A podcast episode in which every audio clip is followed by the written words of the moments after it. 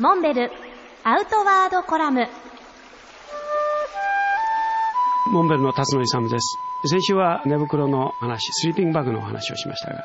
デュポンの新素材ポロフィル2という素材を使って大ブレイクをしたというお話をしましたが実は2つ目のヒット商品というのはこれも同じくデュポン社のハイパロンという合成樹脂のコーティングをしたレンウェアですね。これが実は2段目の大ブレイク商品になりました。そもそも当時35年前の登山業界にはもちろんゴアテックスっていうような素材もなかったわけですし軽量な雨具を求めるなら防水性がどうしても期待できない。一方完全な防水性を求めるならばいわゆるゴム引きと言われるような農業用の雨具のように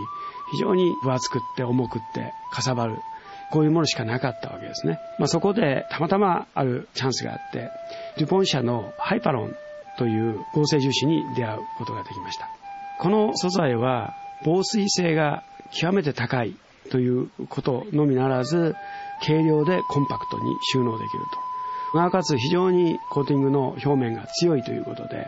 非常に耐久性も強い。それでものづくりしましたところ、これもやはり市場のニーズって言いますか、我々消費者、まあ、自分たちはものづくりをすると同時に、我々自身が消費者という立場だから考えたときに、あ、こんなものが欲しかったねというものを作りました。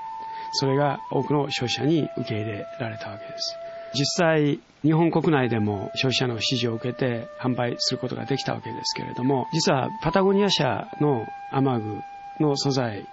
にこれを供給したということで、当時パタゴニア社はそれをシールコートっていう名前を付けて販売したわけですけれども、これがまたアメリカ国内でも随分受けられることができました。